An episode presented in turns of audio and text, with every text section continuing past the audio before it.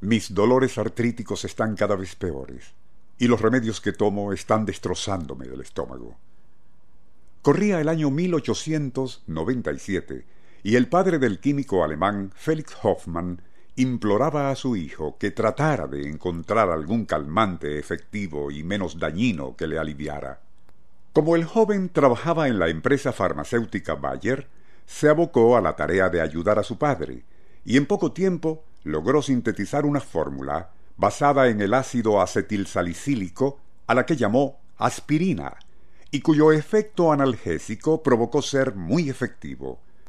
Por aquellos días, la empresa Bayer había logrado un gran éxito de ventas con otro producto que poco antes había lanzado al mercado, la heroína. Buscando repetir dicho éxito con la aspirina, hicieron lo propio, y en menos de una década, este analgésico se convirtió en el más utilizado a nivel mundial. Nuestro insólito universo. Cinco minutos recorriendo nuestro mundo sorprendente. A pesar de su éxito inicial, la popularidad de la aspirina como analgésico comenzaría a decaer en la segunda mitad del siglo XX, y ya para la década de los años 60, calmantes como el Tylenol o ibuprofen le habían arrebatado su primacía en el mercado farmacéutico. A partir de 1975, sin embargo, la aspirina comenzó a experimentar un repunte, cuando cardiólogos y otros especialistas comprobaron que la ingesta diaria de una dosis baja, 81 miligramos de aspirina, parecía contribuir a la disminución de infartos en personas susceptibles. Por su parte, algunos neurólogos notaron que esas personas que ingerían el fármaco parecían estar menos expuestas a sufrir prematuramente de la temida enfermedad de Alzheimer e incluso parecía disminuir la incidencia de cáncer del colon. Como se trata de beneficios no comprobados clínicamente, los especialistas se cuidan de recomendar la aspirina específicamente para tales fines y a partir de 1985 fue que la FDA, División de Farmacia estadounidense, autorizó oficialmente el empleo de aspirina para evitar que personas infartadas sufrieran nuevos ataques del corazón. Un año después, dio el visto bueno al uso de una dosis de aspirina de 325 miligramos durante un infarto.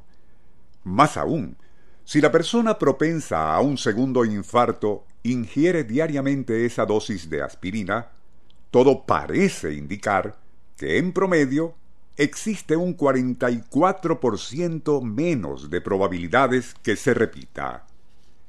En la actualidad, mayor número de personas emplean aspirina para prevenir infartos que alivio de dolores. Es necesario advertir que esa aceptación mundial del fármaco no significa que su uso esté libre de riesgos. En algunos puede provocar asma y severos problemas gástricos.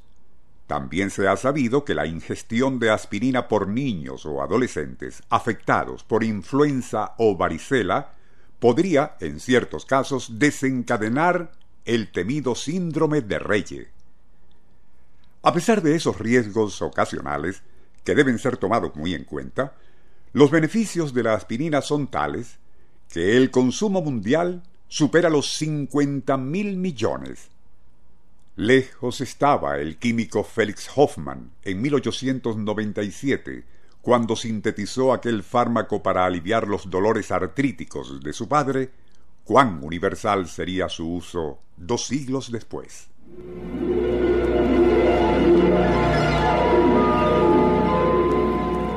Nuestro insólito universo.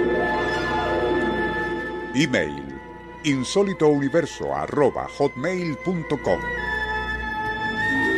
Autor y productor Rafael Silva.